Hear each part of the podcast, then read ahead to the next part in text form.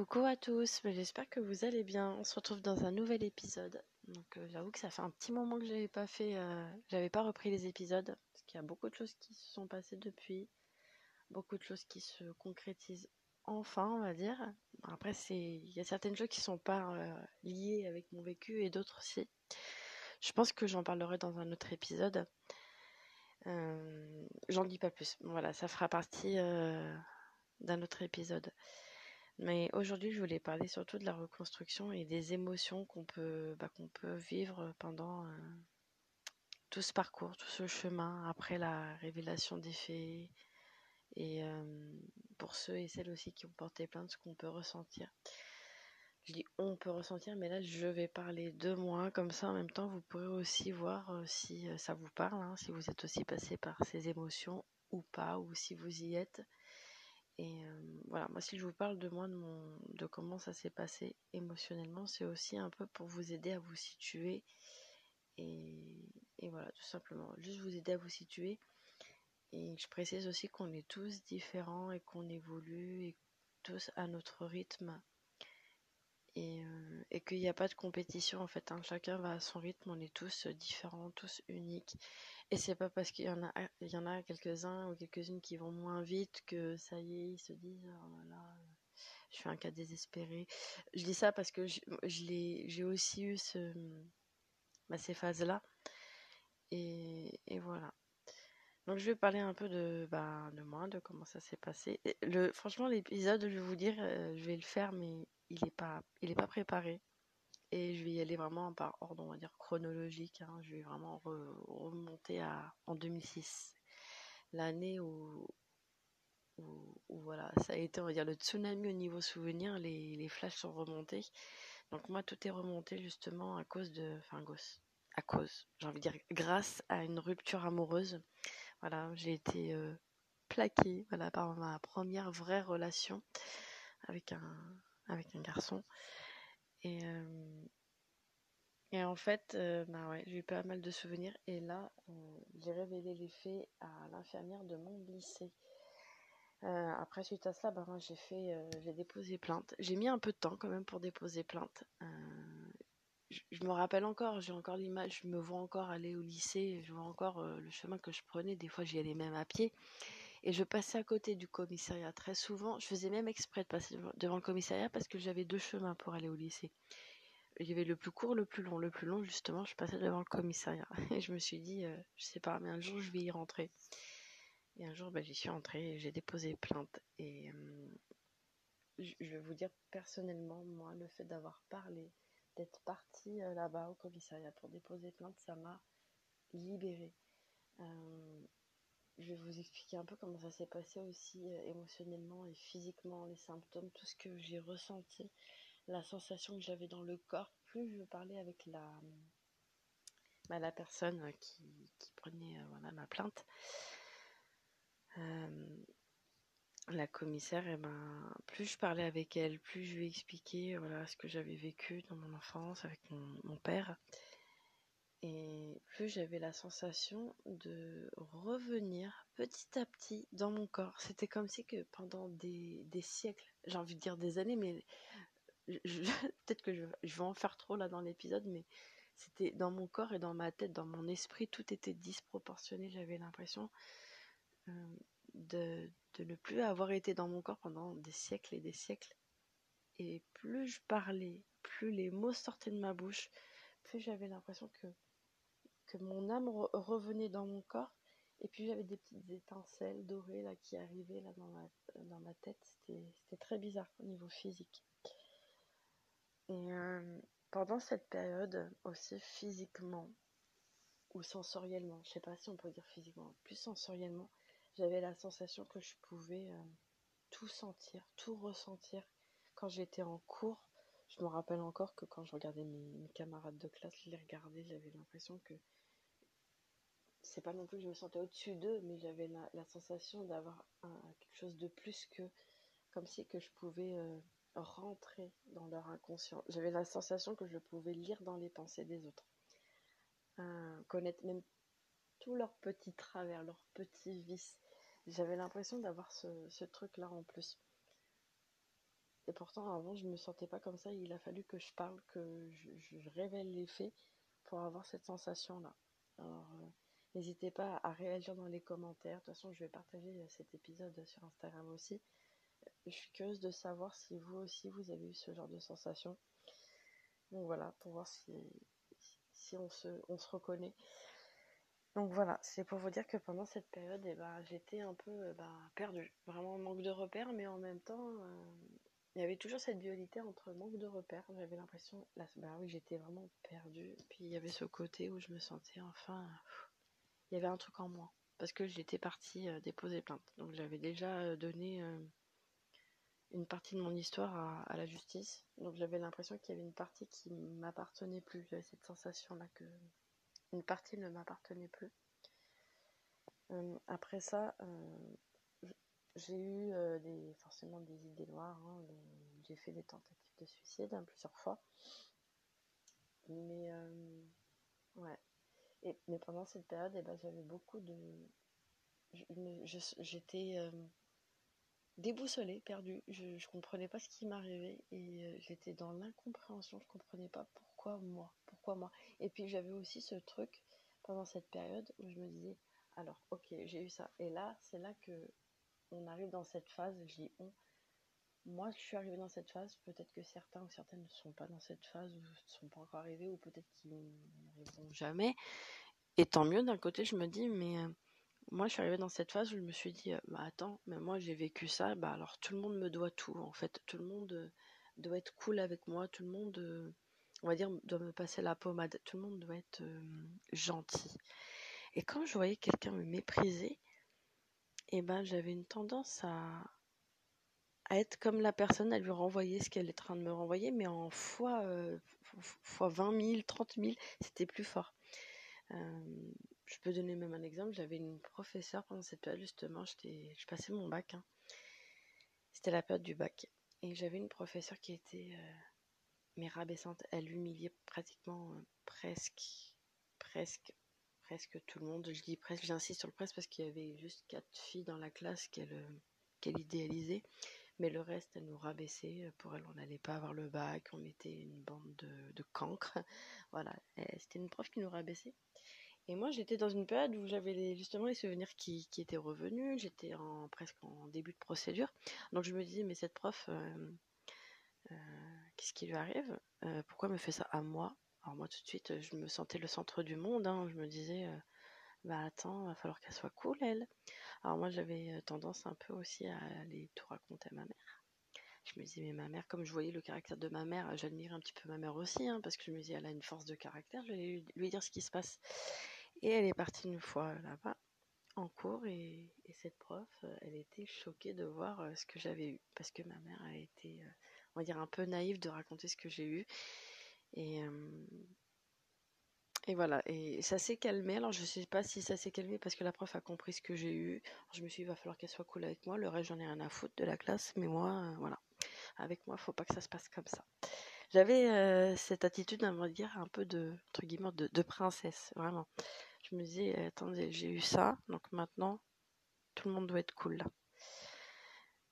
vraiment, fallait vraiment être cool. Je voulais qu'on me rende la vie facile. Et ouais, j'étais un petit peu encore dans mes illusions.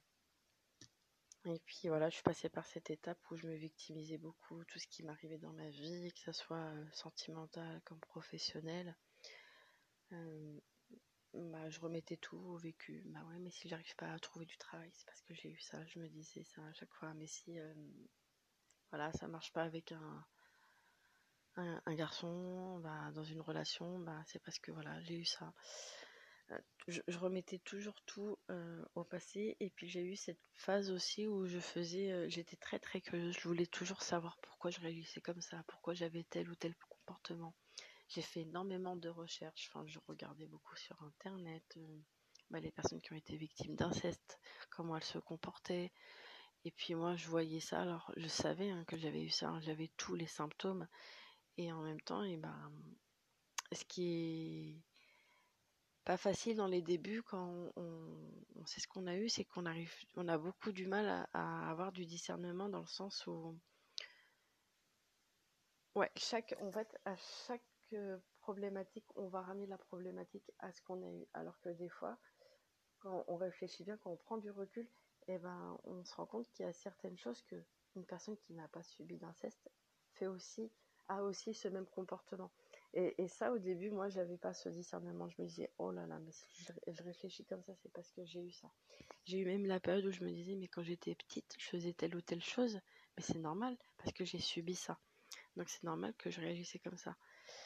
Alors que là, je dis ça, mais peut-être que je vais donner des exemples justement par rapport à la découverte de la sexualité.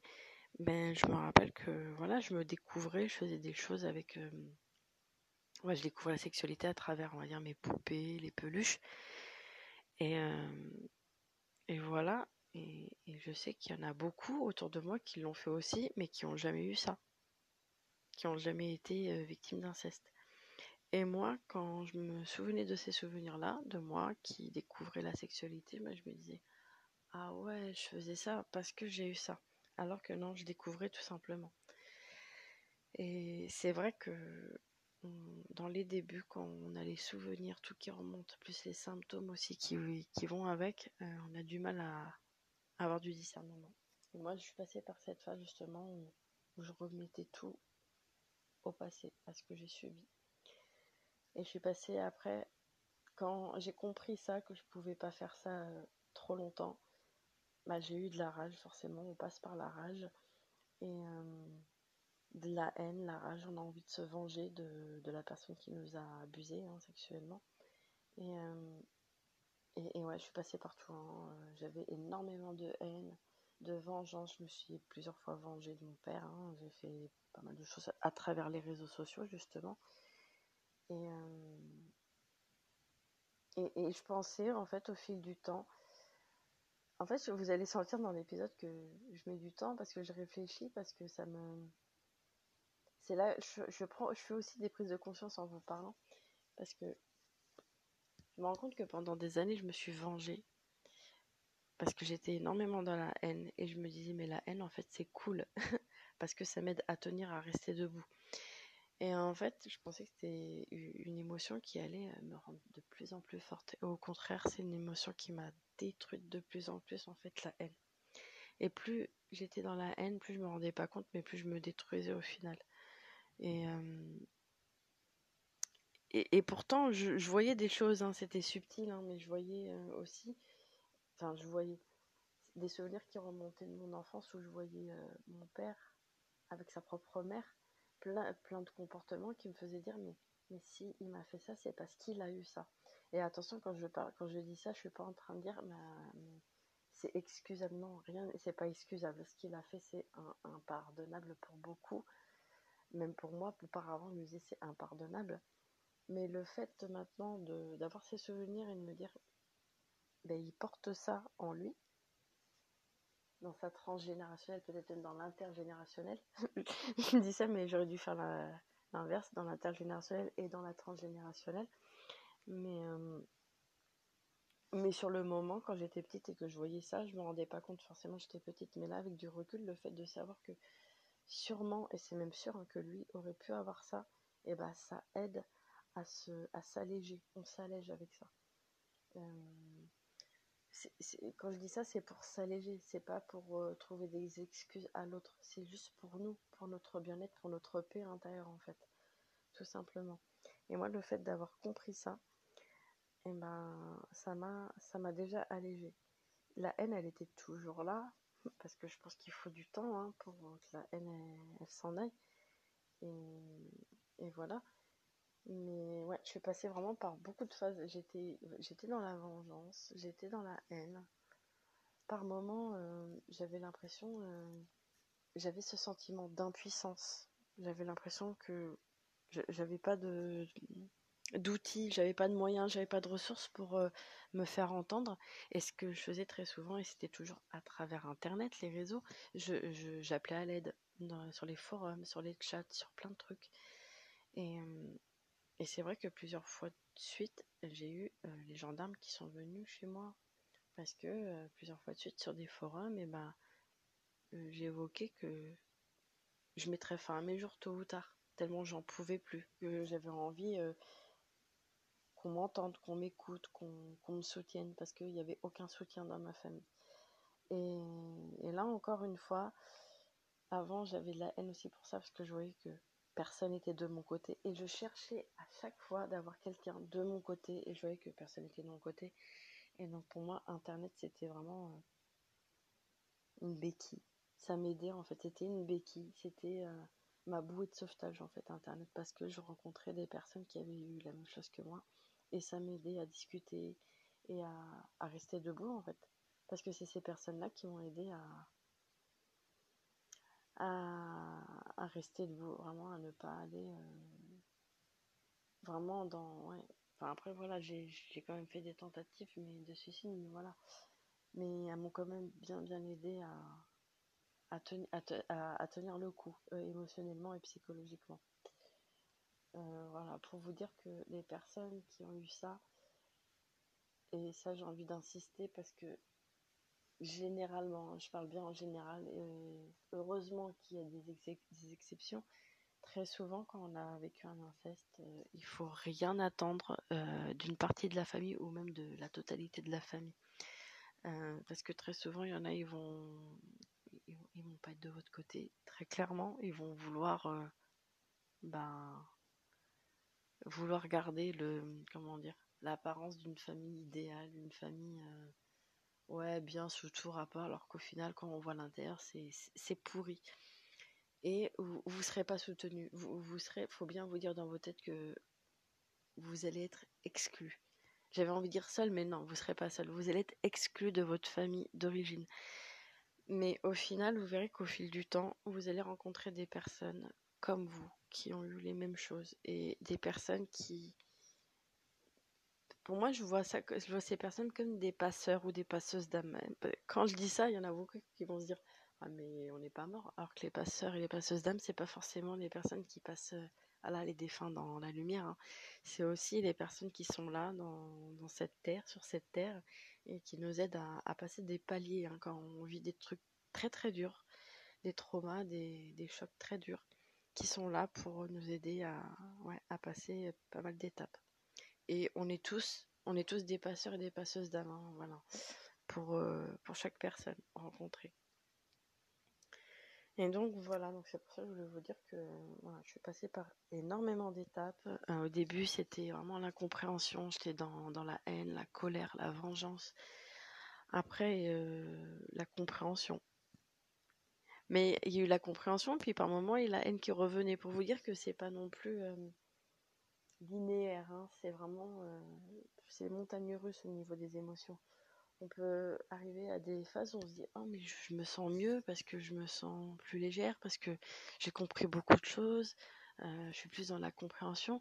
Mais il suffit juste qu'il y ait un petit truc dans la vie du quotidien qui, fait réveiller d'autres souvenirs et là d'un coup bah, il y a la haine qui va encore remonter et, voilà c'est c'est pas hum, quelque chose qui est ouais, comme je disais linéaire c'est ça bouge tout n'est pas figé et, d'un côté, mais je me dis, bah, bah heureusement, hein, sinon ça serait triste. Hein. c'est bien parce qu'en même temps, c'est ça qui fait, bah, qui fait travailler aussi les blessures et puis qu'on se libère comme ça. On, a besoin justement de ces moments-là de, de up et de down, voilà, tout simplement. Donc voilà. Et ce que je voulais aussi rajouter, c'est qu'on a euh, énormément de haine aussi, mais pas que envers la personne qui nous a abusé sexuellement, mais euh, aussi euh, beaucoup de haine envers les autres membres de la famille. Et moi, c'est ce qui s'est passé pour moi. J'avais énormément de haine parce que je voyais que au début, on me montrait qu'on était qu'ils étaient là, hein, qu'ils étaient bienveillants, qu'ils me soutenaient, puis un moment où tout le monde a retourné sa veste, et là je me suis sentie bah, exclue, rejetée, voilà, vraiment rejetée. Je crois que le rejet, c'est, vraiment la blessure qui fait partie de ma vie, le rejet. Et, et voilà, mais pour vous dire que, on va dire à ce niveau-là, je me sens beaucoup mieux. Et, je crois que le plus important, et c'est ce que je dis aussi aux personnes que j'accompagne en maïosthésie, c'est d'accepter en fait tout ça, d'accepter de se sentir exclu, accepter que notre famille nous a rejetés. Parce que très souvent, pourquoi on n'est pas bien et qu'on souffre, c'est parce qu'on est dans la non-acceptation.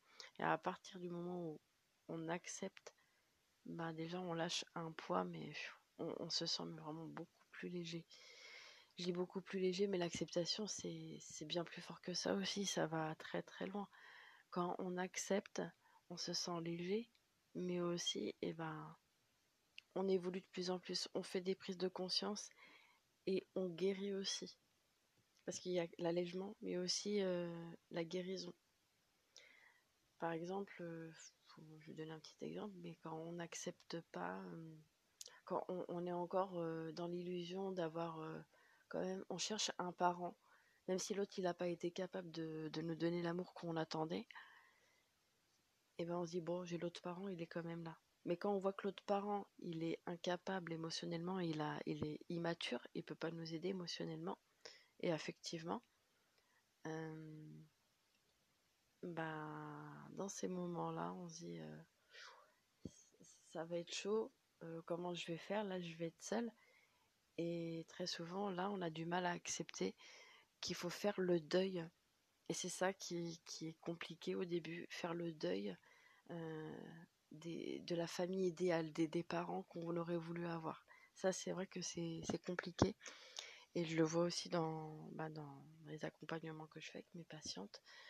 Et ben très souvent, on, elles ont, enfin, on a du mal, on a vraiment du mal à, faire le deuil.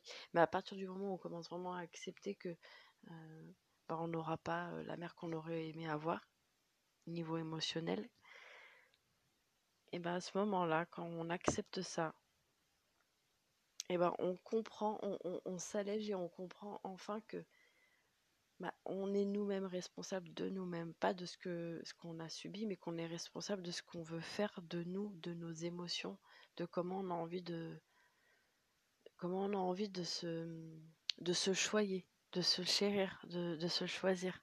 Comment on a envie de se faire du bien, comment on a envie de retrouver euh, comment on a envie de retrouver justement la partie qui a été euh, tuée en fait. Parce que très clairement, quand on a subi un inceste, on a été, nous a tués en fait. Et c'est ça qu'on recherche justement, quelqu'un qui, soit là pour euh, redonner vie en fait à ce qui a été euh, tué. Voilà. Et à partir du moment où on accepte qu'on n'aura pas la famille qu'on aurait aimé avoir et, que cette famille, on peut se la créer nous-mêmes, déjà se faire du bien à soi-même et après par nous-mêmes et ben se créer sa propre communauté et ben là ben là déjà on a fait le, le plus gros le plus gros du chemin vraiment et, et moi pour vous dire ben, c'est ce qui m'arrive seulement maintenant bon on va dire vaut mieux tard que jamais mais voilà à 35 ans enfin ben, je, je vois que petit à petit je suis en train de d'avoir ma petite communauté. Ça fait plaisir voilà, de rencontrer des personnes qui, bah, qui sont là, qui ont vécu la même chose, mais qui en même temps vont vers la résilience, euh, qui ne se confortent pas dans ce qu'ils ont eu. Et ça, c'est aussi un point que je voulais parler dans cet épisode. je suis en train de me disperser un peu, mais je parlais des émotions, mais faites attention aussi. Enfin, je dis faites attention. Ces gens-là ne sont pas non plus dangereux, mais euh, dans ce parcours, on, rencontre des personnes qui ont subi les, mêmes choses que nous, mais euh, c'est comme partout dans le monde. Hein, le monde est divisé en plusieurs catégories, et puis il y a des personnes qui ont la même chose que nous, mais qui veulent aller vers la résilience, et puis d'autres qui ont peur du changement et qui, restent dans la sécurité de ce qu'ils connaissent en fait, de, dans la souffrance, et qui alimentent ça, qui alimentent ça, et ça. Bah, si vous voulez pas aller dans ça, soyez attirés plus par les personnes qui sont résilientes. Mais je dis pas que les autres, elles sont moins bien que, vous, que nous. Faut juste laisser les gens avancer à leur rythme. Mais ne pas non plus rester avec eux parce que voilà, chacun, son rythme. Voilà, ça c'était vraiment un point qui était important. Je voulais, ajouter ça. Et donc voilà, ce que je voulais aussi euh, rajouter, c'est que au niveau des émotions, bah, ce qui m'a aidé, c'est aussi la psychanalyse, même si voilà, j'ai beaucoup beaucoup parlé pendant presque 13 ans en psychanalyse. Ça m'a aidé, mais en même temps, euh, j'avoue que j'aurais aimé quelque chose de plus euh, concret, voilà, de me libérer très rapidement, mais en même temps, je lis pas, mais ça m'a quand même un peu aidé de parler. Et c'est ça aussi qui m'a aidé un peu à gérer les émotions parce que je suis passée partout, comme je disais, hein, par l'incompréhension, la colère, la haine, l'injustice, le, voilà, le sentiment d'injustice parce que après, après avoir porté plainte, trois ans après, bah, on me dit que c'est, ça a été classé sans suite, faute de preuves. voilà, et bah, coup de massue, donc, donc voilà.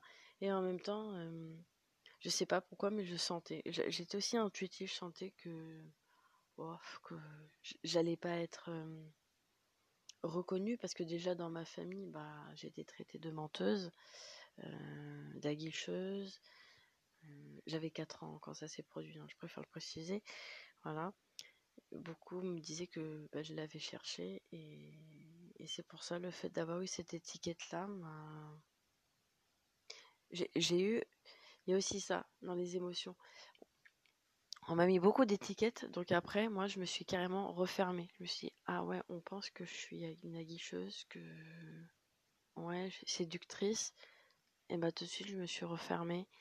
Euh, j'ai commencé à me couper de mes émotions. Je voulais montrer que j'avais plus d'émotions, stoïque. J'étais comme un zombie, un fantôme. Je vivais, mais euh, enfin, je vivais. J'étais là, hein, mais j'avais pas l'impression de vivre. Euh, je voulais pas montrer que j'étais là, je voulais être invisible, je voulais que personne me voie, je supportais pas qu'on me regarde. des fois, quand on me regardait, je, n'osais pas dire à la personne, mais au fond de moi, je leur disais euh, dans ma tête, hein, arrêtez de me regarder, arrêtez, arrêtez. je voulais vraiment être invisible. Tellement qu'on m'a mis cette image de ah ouais, mais tu l'as, tu l'as cherché. Bah, bah, après, je me suis effacée. C'est comme si j'avais pris une gomme et que je m'étais effacée. Et, et là, je me sentais, j'avais les, les émotions que je ressentais, c'était vraiment le vide. J'ai souvent, pendant très longtemps, j'ai senti un vide à l'intérieur de moi, un vide, mais lourd. Quand je parle de vide, c'est pas, je parle pas de solitude. Enfin, il y a un petit peu de solitude dedans, mais le vide, c'était plus le vide où j'avais beau être entourée, les personnes autour de moi, c'était du superficiel. Je me sentais pas du tout à ma place. J'avais l'impression que bah, que j'étais en décalage. Euh, très souvent, même au lycée, euh, je voyais que certaines copines, bah, pas toutes, hein, parce que j'ai fait aussi des rencontres au lycée, hein, qui ont des personnes qui ont eu presque le même vécu que moi, des belles rencontres en plus, mais dans les autres rencontres, je voyais que euh, c'était pas, on n'avait pas le même délire, il y en a beaucoup qui pensaient, bah, on va dire comme leur fille de leur âge, hein. et puis moi j'avais vraiment l'impression d'être une vieille. J'avais vraiment l'impression d'avoir la mentalité d'une personne âgée. J'avais l'impression d'être au lycée et d'avoir 50 balais. C'est très bizarre. La, sensation, le décalage que j'avais. Voilà, je me sentais pas comme tout le monde. J'étais différente de tous. voilà, j'avais cette sensation-là. Et puis au niveau des émotions, justement, moi, ce qui m'a aidé à les, à les accepter, c'est la sophrologie. J'ai fait pas mal de séances de sophrologie. Et ça m'a vraiment, euh, ouais, ça m'a beaucoup aidé à accepter d'être en colère, à, être impuissante et que c'était ok de, me sentir en colère, impuissante, utiliser, manipuler, abuser. Mais quand je dis abuser, c'est dans tous les sens du terme. Hein. C'est pas que sexuellement, c'est dans tous les sens du terme. Et, euh, et que la sophrologie, et ça la personne, la sophrologue, elle me disait que j'avais le droit de ressentir tout ça. Et moi, maintenant, même dans mes accompagnements en maïosthésie, et ben, c'est aussi quelque chose que j'aime bien. Euh, ben, ouais, c'est une valeur qui est importante pour moi, que, que je donne à, mes accompagnés. Que, euh, ils ont le droit de ressentir des émotions, des émotions, ils ont le droit de ressentir telle ou telle émotion, et c'est, et c'est d'accord. Et puis, il faut aller les voir, les émotions, il faut aller les, les, les reconnaître et, et voir, en fait, leur dire ah ouais ça a été si dur que ça. En fait reconnaître qu'il y a eu euh, bah, de la souffrance qu'il y a eu de la colère de l'impuissance qu'il y a eu euh, ouais, qu'il y a eu toutes ces émotions qui ont qui ont pas été euh, accueillies parce que voilà on nous a trop dans l'enfance quand on a eu ça on a on nous a un peu trop dit non faut pas te montre pas tes émotions, sinon, bah, c'est pas bien, ça va être mal vu. Puis en même temps, on nous dit ça, mais moi maintenant j'ai compris que les parents ou les, autres membres de la famille qui nous disent euh, faut pas en parler ou dès qu'il y a une émotion qui remonte, faut la camoufler. Ces personnes-là, en général, c'est qu'on est des miroirs pour eux et de voir que on, est en train de ressortir nos émotions, bah ça leur fait voir à eux-mêmes leurs propres leurs propres blessures. Et ça, pour certains, ça fait peur. Et c'est pour ça qu'il y en a beaucoup qui vont vous dire euh, non, non, non, ne montre pas ça. Euh, ça me fait peur. J'ai pas envie de le voir.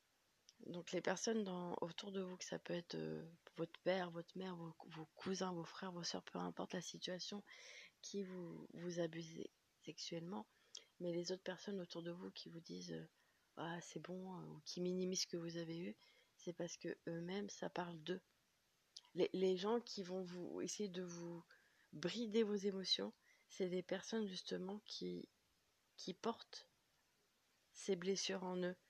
Parce que vous êtes leur miroir, leur reflet, et ça, ça leur fait peur. Et c'est pour ça que je vous dis, il faut accepter euh, vos émotions. Vous avez le droit de vous sentir en colère, vous avez le droit d'être, de vous sentir impuissant, vous avez le droit de, de vous faire même justice vous-même. Parce que je suis aussi passée par cette phase, je me suis dit, bah ok, c'était classé sans suite, bah c'est pas grave, je vais me faire ma justice moi-même. Et je me suis vengée sur les réseaux. J'ai sali mon père, parce que voilà, il est à son compte et je l'ai sali sur beaucoup, de sites, pour pas qu'il ait de, clientèle. Et, je pensais que ça allait me soulager. Mais je me rends compte qu'au fil du temps, bah, j'ai fait ça, mais ça m'a pas soulagé. Et ce qui m'a aidé au fil du temps, c'est le MDR. Le MDR, c'est aussi euh, la thérapie qui m'a aidé à, mettre de côté. Enfin, quand je dis mettre de côté, c'est pas forcément mettre de côté, mais c'est de faire la distance entre l'événement et mes émotions. De, de reprendre, euh, on va dire, le pouvoir sur mes émotions et que l'événement c'est l'événement et que moi c'est moi. Et le MDR, ça m'a beaucoup aidé dans, bah, dans ça, de faire la distance entre l'événement, moi et les émotions. Voilà. On veut dire que toutes les émotions qu'on va vivre au quotidien vont nous ramener à ce qu'on a vécu, mais pas toujours. Pas toujours. Pour vous dire que on peut avoir des émotions bah, qui vont se créer pas à cause que de notre passé, mais aussi de d'autres choses qui peuvent arriver, mais des pas que des mauvaises choses, mais des belles choses.